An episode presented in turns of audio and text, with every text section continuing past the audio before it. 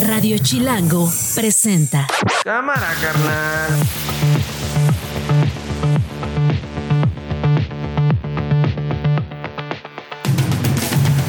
Miércoles 20 de septiembre del 2023, una de la tarde en punto. Yo soy Nacho Lozano y esto no es un noticiero. Así suena el mediodía. O sea, estamos revisando cómo funciona, cómo podemos tratar de convencerlos que no es el mejor medio para ir al, al norte, que lo hagan por, este, por otras opciones menos peligrosas. Esto tiene que resolverlo la Fiscalía, es la que decide sobre los términos, los plazos, pero estoy seguro que es totalmente legal. Pero son seis párrafos de 77 hojas donde lo importante es la experiencia profesional. Voy a inscribirme el 23 de septiembre, tenemos hasta el 25 de septiembre. Entonces, evidentemente no nací en Yucatán, como tampoco el gobernador actual nació en Yucatán. Ahorita no se me cierra. En el fútbol tengo muchas posibilidades también de regresar al fútbol. Tengo posibilidades, como lo mencionaste, de ir a una, de una senatría. Es un honor estar con Carcuchoy. Es un honor estar con Carcuchoy. Es un honor estar con Carcuchoy.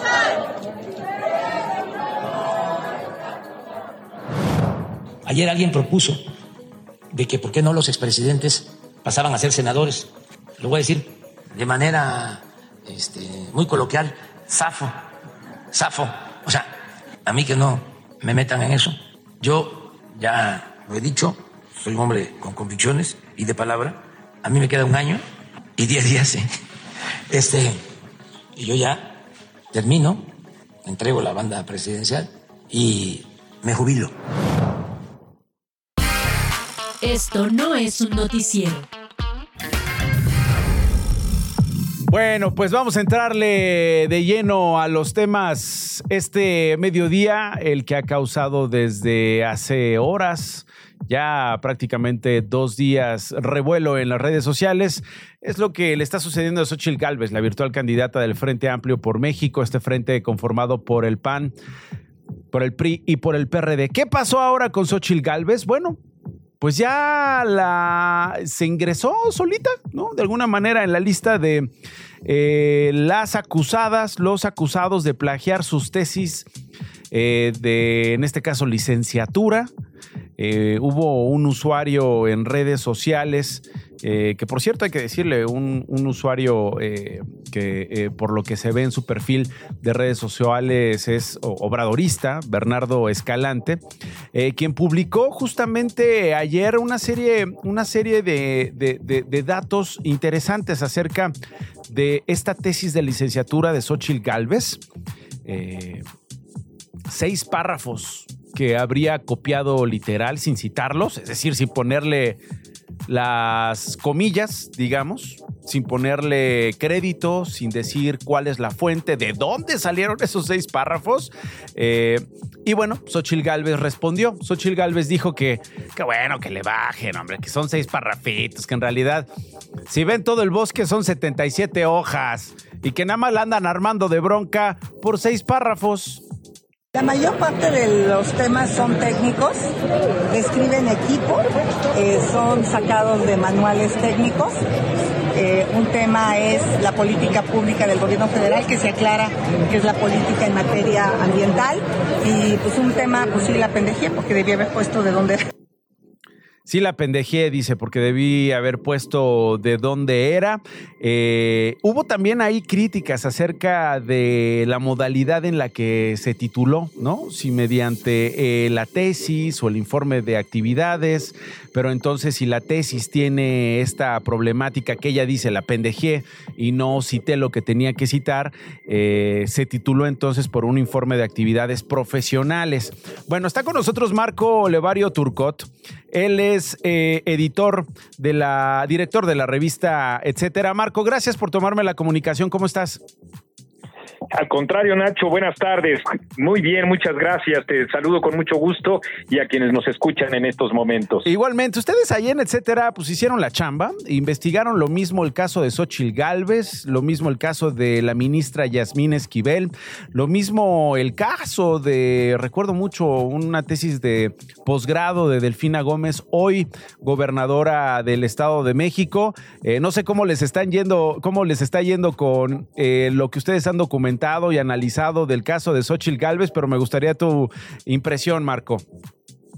Eh, sí, claro, mira, nos está yendo prácticamente igual que cuando eh, hemos machacado con el tema de la ministra Yasmín Esquivel y cuando revelamos, porque eso es lo que hicimos nosotros mediante un trabajo periodístico, un plagio en el que igualmente incurrió Delfina Gómez, es decir, eh, con más abundancia de adjetivos, descalificaciones y, exclamaciones infamantes Pues que con una revisión pura y dura de la información que es la que nosotros estamos proveyendo, porque lo que hicimos en efecto fue verificar eh, esto y ella misma está reconociendo que incurrió en esa transgresión ética y académica. Yo, eso sí, digo, ni etcétera ni yo, ni la acusamos ni la pendejeamos. No es esa nuestra, eh, digamos, función. Simple y sencillamente registramos un hecho que me parece demuestra en efecto eh, una transgresión ética y además un pésimo manejo en su respuesta, porque no solo es el adjetivo que a flor de piel ella tiene, eh, sino que es una manera de responder eh, mala cuando señala, eh, porque también dijo eso ella, que primero le quisieron negar que vendiera gelatinas, luego le quieren negar que sea este eh, indígena y ahora le quieren negar que sea ingeniera. Nosotros ni formamos parte de una confabulación contra ella, al contrario, si me apuras un poco, yo públicamente he expresado mis simpatías con su candidatura, ni formamos parte de ningún tipo de confabulación, ni soy autoridad para quitarle o afianzarle el título a nadie. Nacho, eso me parece que es Sí, no, importante di- también señalar. Digamos que lo de la pendejeada lo dijo ella, ¿no? O sea, ella, ella está aceptando, dice, la pendejé porque no dijo de, eh, no dije de dónde tomé esos párrafos. Sí, Y es lo ahora, que se está cuestionando, Si un digamos. alumno llega y le dice al profesor, "Eh, disculpe, es que la pendejié y solo son seis párrafos, simplemente no hubiera recibido el título. Es que esa es la cuestión, ¿no? Porque incluso ni siquiera la modalidad de, de- de- de titulación de esta licenciatura, ¿no? Que le decían, oye, pues, ¿por qué se titula sin tesis? No, bueno, a ver, hay, hay instituciones públicas y privadas de educación que tienen varias modalidades de, de- para titularse, para que los estudiantes de posgrado, de licenciatura, lo que sea, se puedan titular. Aquí estamos hablando efectivamente de esto, ¿no? O sea, estamos aceptando que no citó, no dio crédito, no detalló las fuentes de seis párrafos y esta intención de, mini- de minimizarlo al decir, pues en realidad se trata de 77 hojas, Marco. Sí, eh, eh, también ha tratado de, mm, digamos, minimizarlo cuando dice, es que no es una tesis, es un informe de mi experiencia personal, pues peor aún. Si se trata de su experiencia personal y está apropiándose de párrafos que no son suyos, no está relatando entonces lo que significa su propia experiencia profesional. Eso también me parece que es clave. Y en efecto, como dices, eh, las instituciones tienen distintas modalidades para la propia titulación. Ella acudió a esa, a la narrativa de su propia experiencia, y en la narrativa de su propia experiencia, pues se le colocaron esos párrafos que por el momento podemos decir seis, pero estamos haciendo nosotros en etcétera una revisión muy exhaustiva, como lo hemos hecho con distintos otros actores políticos, eh, con ella también, como para que yo ahorita no esté en condiciones de decir que nada más son seis párrafos. Eh, ya veremos y, y en cuanto termine esa investigación nosotros lo estaremos, por supuesto, que difundiendo, pero lo que en estos momentos sí podemos decir es que a juicio suyo la pendejeó, a juicio nuestro es simplemente una transgresión ética que no requiere un adjetivo contra ella ni contra nadie, porque nuestro trabajo no implica faltarle al respeto, aunque ella, por supuesto, quiera hacerse, y eso le ha funcionado en algunos momentos, cada vez menos, pero le ha funcionado, la graciosa al respecto. Es el informe que se titula Diseño de edificios verdes e Eh, su asesora fue la profesora María Jaquelina o Jaquelina López Barrientos. Es un trabajo eh, que le permitió la titulación ante la Universidad Nacional Autónoma de México. Y dices tú, van a seguir eh, revisándolo. Nosotros también tendríamos que hacer la, la chamba. Había, había visto yo una publicación tuya, Marco, eh, sobre deficiencias metodológicas, ¿no? En los criterios de, de citas. Y creo que, creo que es importante esto porque a veces se parafrasea, ¿no? Cuando en realidad pues está plagiando. Sí, bueno, hay distintas maneras en las que se puede, pues, se puede incurrir en, en trampas. Eh, una de ellas es justamente, y la más elemental, es colocar una, una cita sin colocarle eh, comillas y hacerla aparecer como si fuera propia. Pero existen otras maneras eh, y estas otras maneras tienen que ver, digamos, para seguir de lo primitivo a lo más sofisticado, si me permites el término, quitar o adulterar uno que otro término para que en efecto en los buscadores que existen programas que también identifican y que lo ocupan mucho las revistas especializadas, sobre todo en Europa, eh, para recibir los trabajos y entonces ulteriormente publicarlos, eh, que es que quitan dos o tres eh, palabras sustanciales y las colocan sobrepuestas para romper también con esa posible búsqueda. Eso pasó también. Es decir, no solo es la transcripción de citas sin comillas, sino la transcripción de citas quitando dos o tres términos. Eh, y, bueno, nos vamos a distintas otras modalidades en donde hay conclusiones, Nacho, que ni siquiera son de ella y están en Wikipedia. Y, hay algo que también me inquieta, Marco. Yo no sé qué impresión tengas hablando incluso de los otros casos, que no son menores, ¿no? Digo, cualquiera es importante. Eh, lo hablabas tú, las instituciones de educación tienen pues, reglas muy claras, ¿no? Hay una ética, hay una moral incluso académica. Te estoy perdiendo, Nacho. ¿Ahí me escuchas? ¿Ahí me escuchas, Marco? No, no te escuché. Eh, ah. Esta parte no te escuché. Eh, te decía, te decía que yendo un poquito más allá del solo tema de Xochitl. Ahí me escuchas, Marco. A ver, vamos a intentar retomar la, comunicación con Marco. Eh, vamos a volverle a llamar, porque le quiero preguntar de los otros casos. Parece que, que persiste esta cosa de no importa que hayas plagiado. Mientras tengas poder público, mientras puedas defenderte en una narrativa pública, mediática, no te va a pasar nada, ¿no? A pesar de que hay casos en los que sí se les retiran títulos, se dejan de reconocer eh, estos posgrados, porque pues la gente sí forma parte, digamos, de, de, las consecuencias de haber eh, cometido plagios y les retiran el, título. Marco, ¿estás por ahí? ¿Me escuchas? Sí, ya, te escuché, sí, claro. Ahora, Marco, te quería preguntar esto último.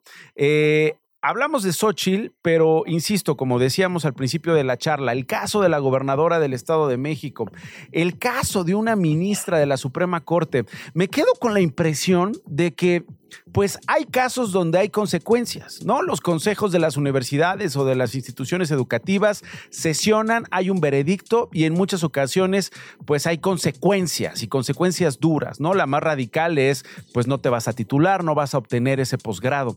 Eh, hay dos casos, el caso de la gobernadora y el caso de la ministra Marco, que ahí siguen, ¿no? Parece que si tuvieras este poder, el combate entonces es, sí en tribunales como lo hemos visto en el caso de Yasmín Esquivel, sí frente a la UNAM, como lo hemos visto en este mismo caso, pero, pero no es tan expedita la, digamos, la, la lección, el ejemplo que se debe sentar, ¿no? Sí, sí, coincido contigo. La Universidad Nacional Autónoma de México, en voz del rector, eh, señaló eh, hace ya casi ocho meses que pues no había o no existía una estructura normativa que permitiera incluso eh, sancionar estos estos hechos pero incluso justamente con esto que tú acabas de decir, en mare magnum de litigios le han impedido siquiera a la UNAM eh, exponer públicamente que en efecto se trata, como evidentemente se trató, de un plagio de parte de dos, en el caso de la UNAM, solo uno, este, en los que incurrió Yasmín Esquivel. Sí, en efecto, tanto la estructura normativa en el caso de la UNAM no lo ha permitido, como en efecto también eh, los desplantes del poder. Eh, y hay un tercer elemento, me parece, que es fáctico y que creo que hay que tenerlo en cuenta, la sociedad. Mm. Es decir, hay una eh, normalización, eh, eh, hay una admisión de la trampa. mientras no sea, mientras no acuses al tramposo que yo defiendo, no te metas con mi tramposo. Sí, sí, sí. Y si no chingas, te chingan, ¿no? O sea, si no engañas, Sí, claro. te engañan. Si no, engano, si no engaño yo, lo va a hacer alguien más. Así que bueno, igual vamos a Lo hacerlo a ver a quién nos La cacha. mentalidad típica del mexicano es esa, Ajá. ¿no? Eh, eh, o chingo o te chingan, ¿no? Ajá. Y entonces, eh, y, y además es, yo tengo a mis mafiosos, yo tengo a mis corruptos, yo tengo a mis plagiadores, eh, y, con mis plagiadores no te metas, porque mi encomienda histórica es pasar sobre ti. Esté en el poder o esté en la oposición, ese tipo de estructura ciudadana, pues es la que hace que muchas veces nosotros como medios de comunicación estemos frente a expresiones fanáticas, eh, eh, por decirlo menos, me dicen, ¿por qué le das armas al enemigo? No, yo no doy armas, yo doy información. Sí, pues sí. Bueno, eh, Marco, te agradezco mucho que me hayas tomado la comunicación. Me parecía relevante, Marco Levario Turcot, periodista, director de la revista, etcétera.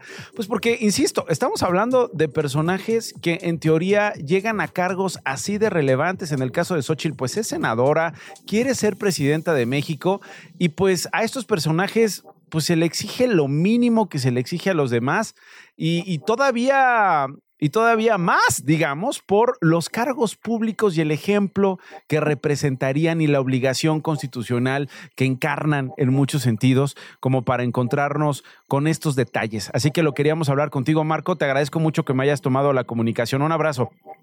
El agradecido soy yo, Nacho. Que estés muy bien y que tengas muy buenas tardes. Igualmente, una y cuarto. Radio Chilango. Hace un momento en conferencia, Omar García Harfush, quien era el jefe de la policía de la Ciudad de México, anunció lo que ya estaba previsto, que quiere ser jefe de gobierno de la Ciudad de México, que busca la candidatura de Morena a el gobierno de la capital. Vamos a escucharlo. Esto ocurrió hace unos instantes. El objetivo de este mensaje es comunicar a todas y todos ustedes y a la sociedad en, gener- en general la decisión que he tomado de participar en el proceso interno de Morena.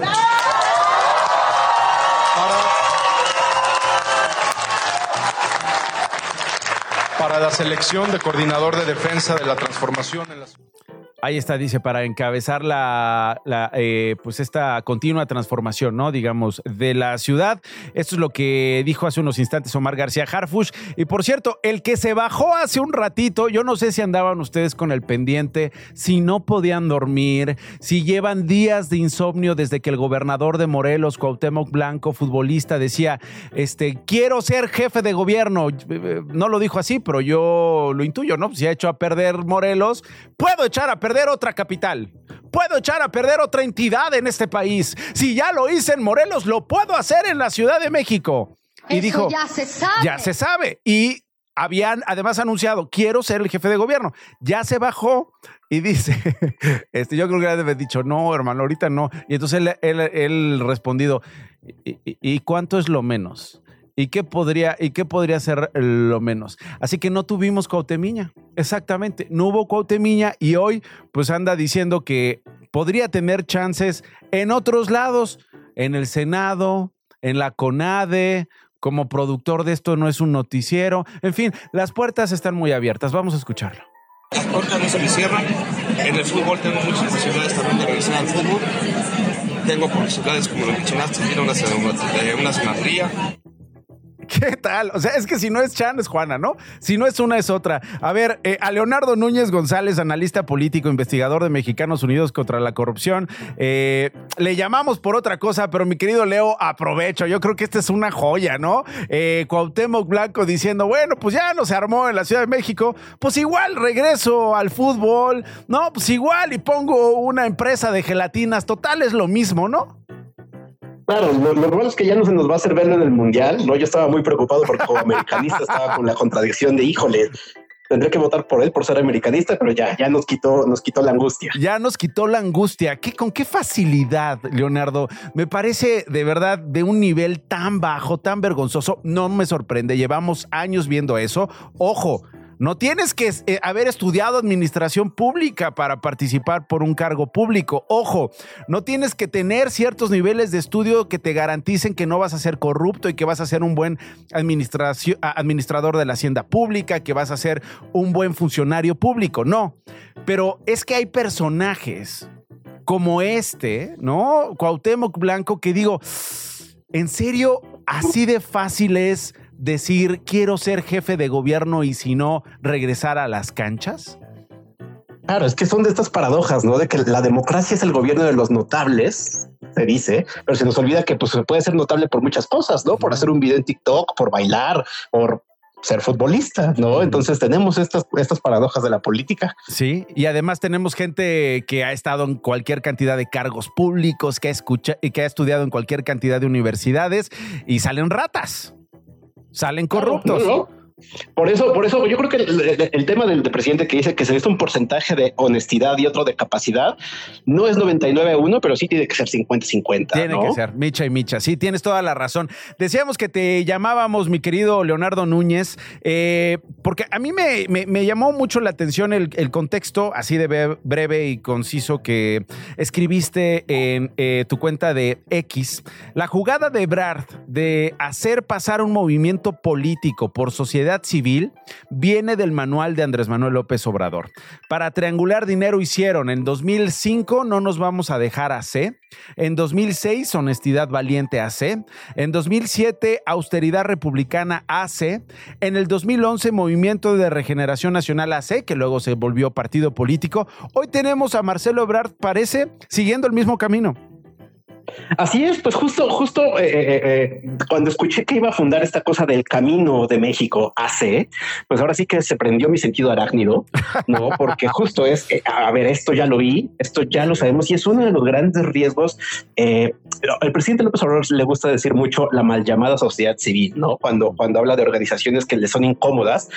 Y resulta una paradoja porque cuando revisamos de qué vivió Andrés Manuel López Obrador desde 2006 hasta que llegó a la presidencia, no que es una pregunta que siempre se hace en las mesas, ¿no? ¿De qué vivió? Pues resulta que sí tenemos una respuesta. Lo que pasa es que está escondida en libros y en periodismo, pero justamente se encuentra en estas asociaciones civiles donde además creo que hay muchos problemas que hoy seguimos sin resolver, porque estas asociaciones civiles fueron creadas por muchas personas que fueron cercanas al presidente y que después fueron premiadas con cargos públicos. Los más evidentes son Gabriel García Hernández, que él fundó varias de estas ACES. Después, ya que llegaron al gobierno, pues él tuvo la Secretaría de Bienestar, ahora es senador, ¿no? Ahí mismo estaba Alejandro Esquer, que ahora es su secretario particular, eh, y que además de ser el encargado de juntar dinero en estas ACES, pues ahora su hija es la encargada de compras en Pemex Internacional. Él apareció en un, en un video en carruseles de dinero, moviendo dinero ilegal en un fideicomiso. Eh, eh, tenemos también a, a, muchos funcionarios públicos actuales que formaron parte de esta organización y que demuestran pues cómo opera el financiamiento ilegal de campañas que seguimos viendo, ¿no? O sea, basta ver lo que pasó con las porcelatas, pues estos eventazos gigantes, giras y demás, y que nos dicen que salieron bien baratas, ¿no? Pero que pues, claramente es difícil de creer. Ahora, lo que también se ve detrás es una gran labor, una gran operación cicatriz, una gran labor política. Me imagino que por parte del presidente para, eh, no sé si convencer o tener a Marcelo Ebrard todavía en Morena. Claro, mira, creo que hay todavía mucha especulación. Nos faltará ver si, si, si Marcelo se, se anima o no se anima, no a quedarse o no quedarse. Pero lo que hoy nos queda claro es que estos vehículos y esta, esta forma de continuar haciendo política a través de las ACES, eh, pues es, es, es, una manera de darle vía libre para que siga recolectando recursos, para que siga haciendo pues una parte, parte bien fea de la política que es, pues sí, se sigue haciendo negocio con ella, ¿no? A pesar de que se dice que ya no y demás. Entonces, pues mientras son peras o son manzanas, si sale o no se sale, pues esta vía le va a permitir seguir teniendo recursos, seguir eh, eh, ejerciendo pues una vía que, que ya el presidente presidente marcó muy clarita. Bueno, pues ahí está. Eh, Leonardo Núñez González, analista político, investigador de Mexicanos contra la Corrupción. Gracias, Leo. Te mando un abrazo con mucho cariño. Qué gusto escucharte. Cuídate mucho, Noche, y qué gusto escucharlos en este nuevo espacio. Ah, es tu espacio, es tu casa, cuando quieras. Estás escuchando Esto no es un noticiero con Nacho Lozano. Regresamos.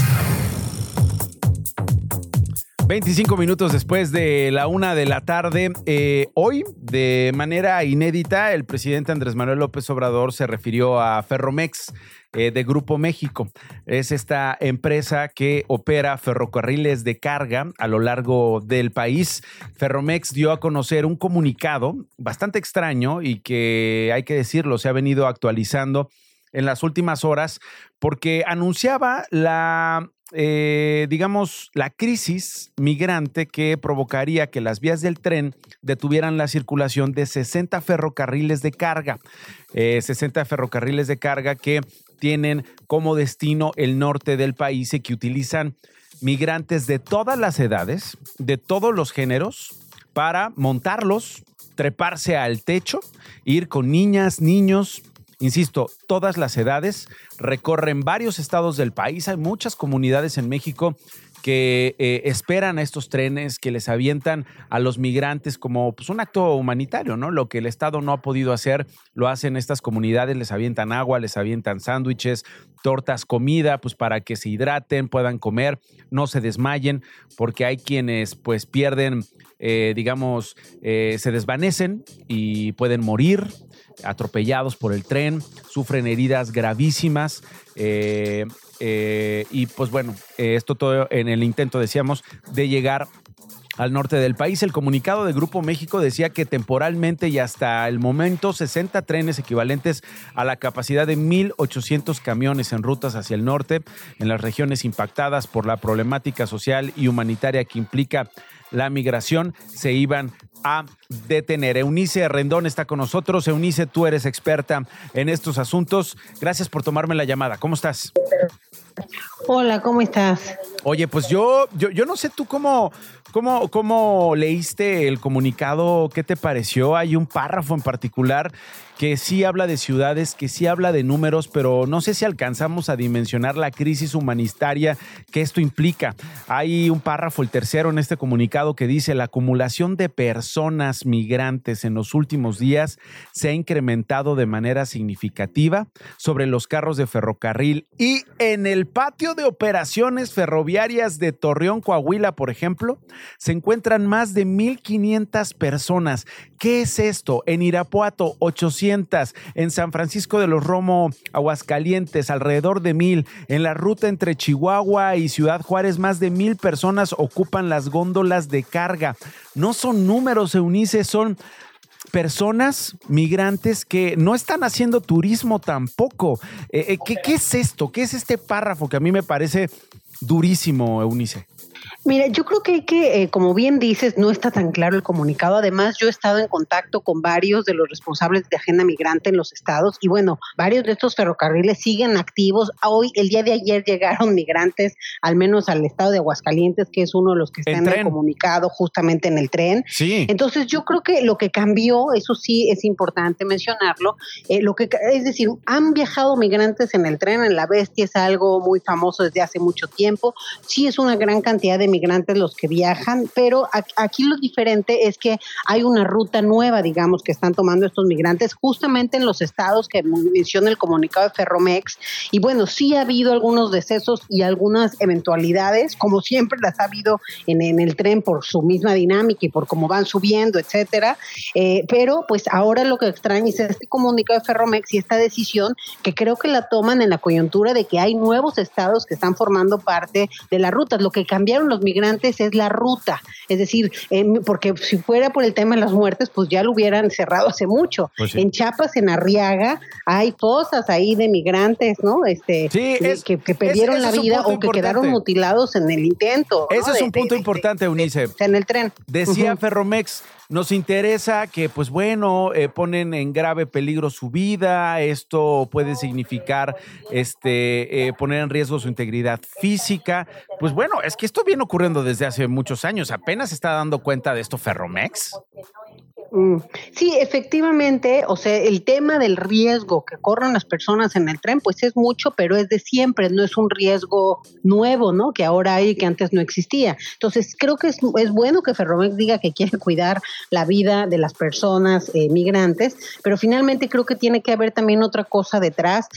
efectivamente, a lo mejor esta nueva ruta y el hecho que ocupen parte del estacionamiento en el caso de Torreón o en algunos otros puntos, pues a lo mejor cambia un poco este, esta dinámica, eh, pero bueno, en términos del riesgo, pues siempre ha habido ese riesgo y siempre se ha utilizado el tren. Bueno, ya en términos de, incluso es, es raro porque pues esta empresa está perdiendo gran parte, en la suspensión de 60 vehículos, pues sí, más bien de 60 vagones, Trenes. 60 trenes, pues estaría perdiendo finalmente de manera temporal al menos, pues este la capacidad de cerca de 1800 camiones, Camiones. para el transporte, ¿no? En las rutas sobre todo hacia el norte del país, eh, principalmente en estas regiones de, de que donde están encontrando esta problemática social y humanitaria. Entonces, bueno, vamos a ver qué pasa. Yo creo que van a retomar ruta pronto, ¿no? Eh, sí, sí, el. Grupo México menciona que se ha registrado una, una- un flujo mayor de migrantes. Es verdad, Nacho, pero si lo comparamos, por ejemplo, con mayo y junio, que sí hubo una reducción derivado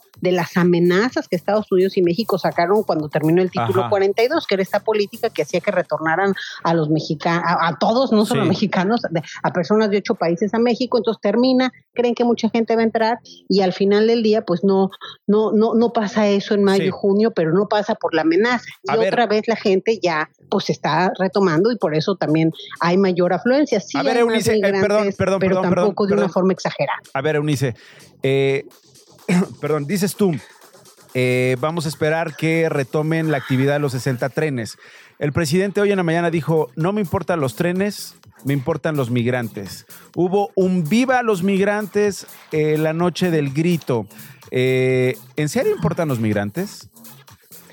Hijo, pues yo creo que es un tema en el, en el que. México pues no ha logrado tener esta política humanista, ¿no? Que se prometió en el inicio del sexenio y creo que no lo ha logrado principalmente por la presión de Estados Unidos y nos hemos dejado presionar, ¿no? Y yo creo que de cara a lo que se viene en las elecciones en México y en Estados Unidos, pues menos lo vamos a hacer ahora, la verdad. Entonces sí tenemos esa presión. Recientemente incluso se anunció algo que todavía no sabemos bien cómo se va a hacer, pero que hasta va a haber un centro este, de migrantes como para referencia y para analizar los casos en el sur, ¿no? En el estado creo que de Chiapas o Oaxaca estaban viendo si lo ponían, o sea que pudiera eso ser incluso como una especie de, de o sea, si no funciona, pues puede ser una especie de título 42 ahí, ¿no? O, o- una, una, ahora sí que un muro donde los migrantes se queden ahí varados, justamente lo que estamos viendo en Tapachula con el caso de los refugiados, o sea, el hecho de que haya tantas personas solicitantes de refugio quedándose por mucho tiempo porque no se cumplen con los plazos que son normalmente tres meses, sino que la gente se queda más tiempo, eso ocasiona desorden, ocasiona inseguridad y ocasiona también una percepción negativa de las personas que viven ahí, cuando pues también la Comar debiera hacer un esfuerzo por abrir oficinas en otros lugares donde los migrantes tienen ya una red de apoyo o donde ya está su familiar. Entonces, bueno, el hecho de dejarlos varados en un lugar nunca va a ser bueno y pareciera que esa también es una de las propuestas de Estados Unidos con este centro que quieren abrir en el sur. Y, eh, y bueno, de, lo, de cara a lo que tú dices de la política migratoria, pues ha hecho algunos esfuerzos México, pero desafortunadamente sí hemos, creo yo, de México y Estados Unidos, pues ahora sí que optado por una política de militarización, de securitización, más que una política integral que incluya a las y los migrantes. Nosotros recientemente estamos trabajando con el Instituto Nacional de Migración en un modelo justamente humano, productivo, eh, seguro. Y bueno, no solo es que en el instituto, también está la OIM, la ACNUR, eh, la, la Comisión de Derechos Humanos, en fin, hay un montón de actores y ojalá que pues eso pueda ver la luz, porque Ojalá. me parece que es por ahí. Sí, es por ahí. Gracias, Eunice. Te mando un abrazo. Radio Chilango. Chinches en el metro. Ayer se nos quedó pendiente este tema, por eso le agradezco a Edgar Segura, reportero de Más por Más que esté con nosotros. ¿Qué hubo, Edgar? ¿Cómo estás? ¿Qué onda, Nacho? ¿Todo bien tú? También bien, hasta ahora sin chinches. Afortunadamente, Oye, pero bueno. este, quizá muchos usuarios de- del metro podrían no decir lo mismo. Y este, te comento esta historia. Mira, todo empezó el día 14 de septiembre a través de un reporte que se realizó en una página de Facebook que se llama Mi Valle de Chalco. Eh, y esta página subió una fotografía en la que se observa eh, el marco de una de las ventanas de un vagón de la línea A del metro, esta línea que va de Pantitlán a La Paz, y pues se ven ahí unos pequeños insectos. eh, y tal cual pues la denuncia fue esa, que, se encontraron chinches en este vagón. Entonces pues esto generó eh, gran revuelo, eh, incluso el tema llegó al Congreso de la Ciudad de México donde un diputado del PAN eh, solicitó al metro fumigar, implementar acciones de limpieza junto con la Secretaría de Salud, porque pues las, las chinches pueden pues provocar estas incomodidades a los usuarios. Y finalmente, cinco días después, el día de ayer el metro respondió a través de un comunicado, pues informó que ya realizó una fumigación eh, la madrugada del lunes y la mañana del martes para que el día de ayer pues ya estuviera el metro supuestamente en óptimas condiciones. Eh, ¿Cuál es el tema? Que el metro también negó la existencia de las chinches, básicamente eh, el sistema de transporte colectivo dijo que aunque no tiene registro de la existencia de estos insectos, realizó la fumigación eh, simple y sencillamente para que los usuarios pues, tengan certeza de que las instalaciones se encuentran en condiciones óptimas para su uso. Entonces, pues ahí están esas versiones encontradas. Ahora sí que lo que, ve, lo que se ve no, no se juzga. Ahí están las fotografías, ahí está también la versión oficial del metro. Pues cada quien tendrá ahí tanto su experiencia como pues otros elementos para decidir a quién le cree, ¿no? Pues lo que brinca y pica no se juzga, efectivamente. Decía las autoridades del metro, decían que no, que no, que ellos no tenían ningún registro. Efectivamente, tú ya nos estás diciendo, Edgar, hubo sí eh, acciones para eh, pues combatir plagas, ¿no? Eh, supongo que si no tenían ellos registro como manera preventiva, pero pues si la gente que utiliza todos los días esos vagones que todos los días pasan horas en esos vagones, lo documentan, pues yo creo que hay que tomar todavía más en serio algo así. Por lo pronto me quedo con esto, Edgar, ¿algo más? Pues nada más eso, Nacho. Eh, también, digamos, eh, agregar que pues eh, es una realidad que en el metro el tema de la limpieza es, es complejo, son más de 4.6 millones de viajes diarios. Es, difícil a veces también por la forma en que los usuarios dan uso a las instalaciones. incluso tenemos por ahí una historia de que muchas eh, escaleras del metro presentan averías porque algunos usuarios las utilizan para orinar. Eh, entonces, pues ahí va una eh, responsabilidad dual, ¿no? Por parte del metro de mantener las instalaciones limpias y también de los usuarios de realizar un uso adecuado. Edgar, ¿cuántas veces no hemos contado en las últimas semanas accidentes, por ejemplo, en un elevador, ¿no? El elevador del IMSS, en un elevador del ISTE, en un elevador de un centro comercial. Yo la verdad es que no quisiera contar nunca una historia así, nuevamente. Eh, y me preocupa el nivel de mantenimiento, de cuidado que se tenga con esta infraestructura, con este tipo de infraestructura en el metro, Edgar. Claro, sí, así es. Eh, como como pues, hemos tenido estas experiencias de, horribles, horribles. accidentes en, línea 3 y en otras También. Eh, instancias. Sí, también. Bueno, eh, por lo pronto esto. Eh, gracias. Vamos a estar pendientes de la página de Facebook, esta de Mi Valle Chalco, que es de las que estuvieron eh, denunciando la presencia de estas chinches. por lo pronto no hay nada en su página, pero vamos a estar pendientes. Yo te mando un abrazo, Edgar. Gracias. Gracias, Nacho. Buena tarde. El álbum con Joana Pirot.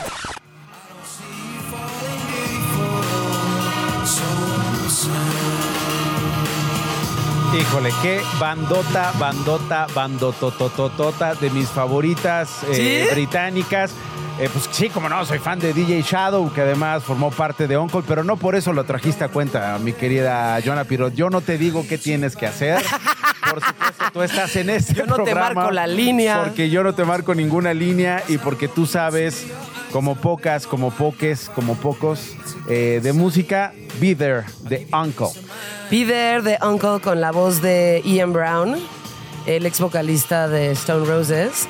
Eh, um, la verdad, como que dije, güey, va a estar Uncle este fin de semana. Tengo que llevar el science fiction, además, como ya te dije, no vamos a chaburroquear, pero ya aprovechando que iba a estar este. Que iba a estar Uncle este fin de semana, dije. Caíste, chaborruqueaste. Nah, nunca vas a chaborroquear cuando presentes el science fiction. ¡Chaborruqueaste! No me importa. Estoy dispuesta a tomarlo. Estoy dispuesta a que me buleen por eso, pero este. No, es un discazo. Es un discazo. Cumple además, cumplió en agosto 25 años el Science Fiction. Y es un gran disco por diferentes razones. O sea, uno es el álbum debut de DJ, o sea, de Uncle como se conocía en ese momento, que es James Lavelle, eh, Josh Davis y también obviamente DJ Shadow, ¿no?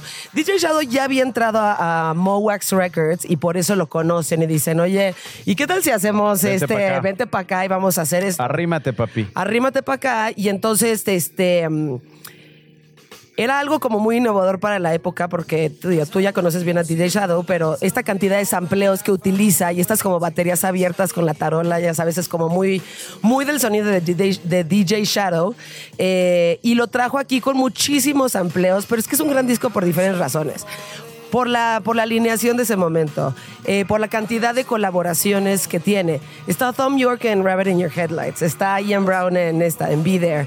Este, también está Mike D de los Beastie Boys, está Richard Ashcroft de The Verb, o sea, como que escógele ahí donde tú quieras y siempre este, es una alineación increíble, ¿no?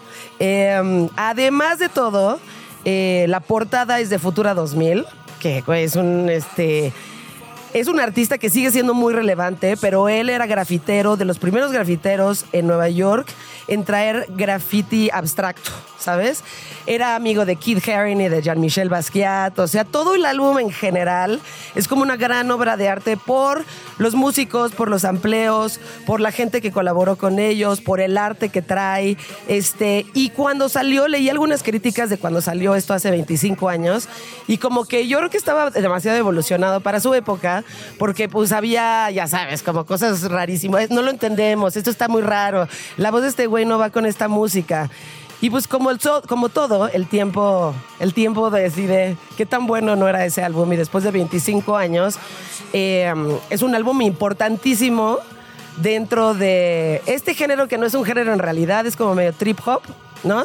Pero eh, es su propio género por la cantidad, o sea, por las personas, por James Lavelle y por DJ Shadow, que solamente James Lavelle, que se quedó con el nombre de Uncle, va a estar presentándose este sábado en el Frontón México eh, y, va a tra- y trae el Ronan 2. ¿Cómo llega? ¿Cómo llega Uncle? Porque eso te quería eh, preguntar. Se presentan este 23, llegan a la Ciudad de México, eh, donde se le valora durísimo, se le reconoce mucho a Uncle. ¿Cómo llega? ¿Cómo llega? Como O sea, Uncle ha A venido, nivel artístico, pues. a- a- Uncle ha venido ahí un par de veces y siempre viene con algo completamente diferente. Eh, yo, los, yo lo vi solamente a James Lavelle, pero como Uncle.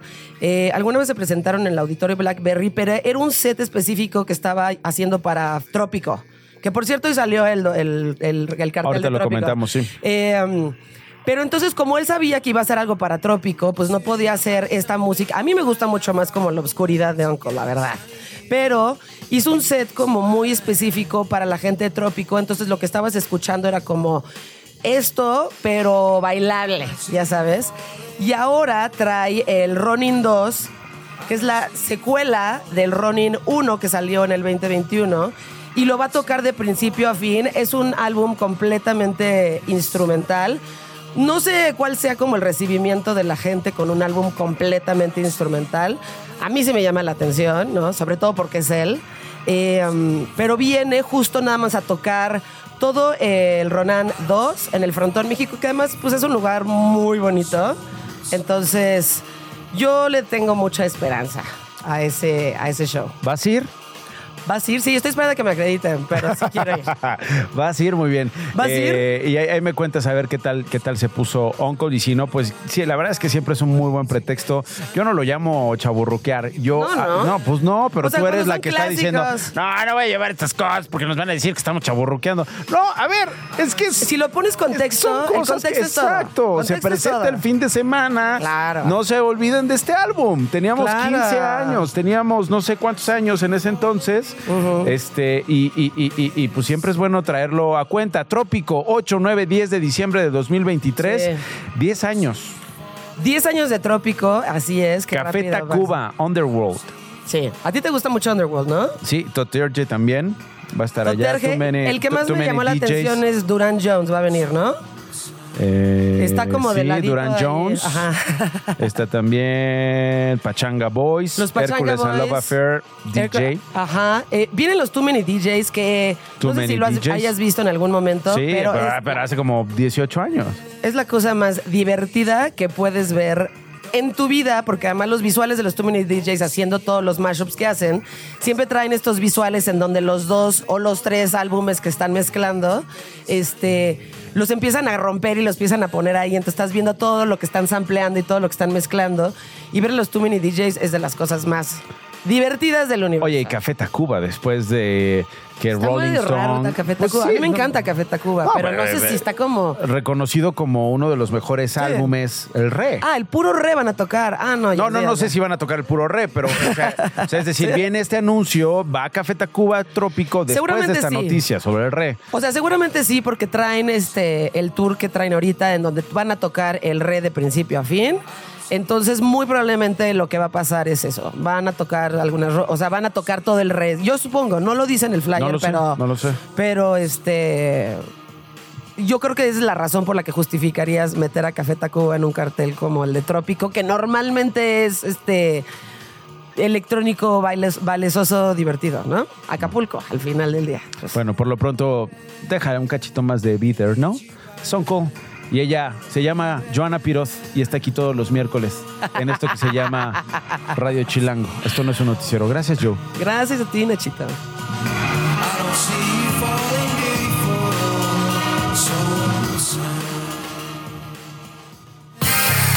Esto no es un noticiero.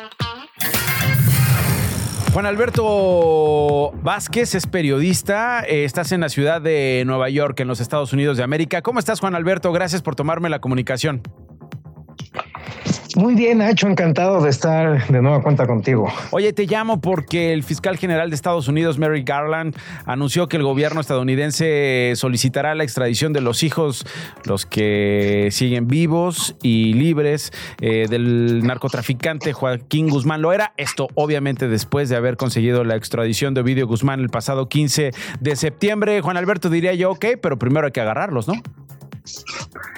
Sí, es, eh, realmente son los pasos que hay que dar. Mira, hay que explicar el contexto en, en cómo lo dijo el fiscal general Garland. Él, bueno, fue citado por el Congreso de Estados Unidos, sobre todo para preguntarle, investigarlo a petición de los republicanos, pues estas acusaciones, primero la de Donald Trump y luego, obviamente, la de Hunter Biden, el hijo del presidente de los Estados Unidos, Joe Biden, pues tratando los republicanos, según ellos, de exhibirlo eh, con este doble uso de la justicia. Ellos dicen que ha sido muy duro con Donald Trump y que ha sido muy benévolo con Biden. Entonces, en ese contexto de su comparecencia en el Congreso, fue que el representante por California, de- el demócrata Lu Correa, pues le preguntó qué está haciendo con esta crisis de fentanilo. Y bueno, pues él habló obviamente de la extradición de Ovidio y dijo efectivamente pues que iban a pedir a los otros, ni sabía cuántos eran, dijo creo que son cuatro o cinco, bueno en realidad son tres los otros que están acusados acá y eh, que iba a pedir la extradición. El paso, como tú dices, primero pues es que el gobierno mexicano los tiene que agarrar. No hay forma de que los extraditen si están libres, ¿no? Tienen que estar como asegurados por el gobierno de México. Habló bien, por cierto, de los marinos mexicanos. Dijo que, bueno, pues obviamente el esfuerzo de los marinos había dado eh, como resultado eh, la detención de Ovidio y, bueno, obviamente eso ya facilitó la extradición. Pero también te dice, Nacho, esta declaración de Garland, que obviamente, bueno, pues la dijo en ese contexto y como una respuesta de cajón, pero sí te habla de lo vigilado que va a estar el proceso contra Ovidio Guzmán. De verdad que hay mucho interés en los medios, en la opinión pública, en muchos funcionarios en los Estados Unidos sobre cómo se está llevando este asunto de los chapitos, porque de algún modo los culpan.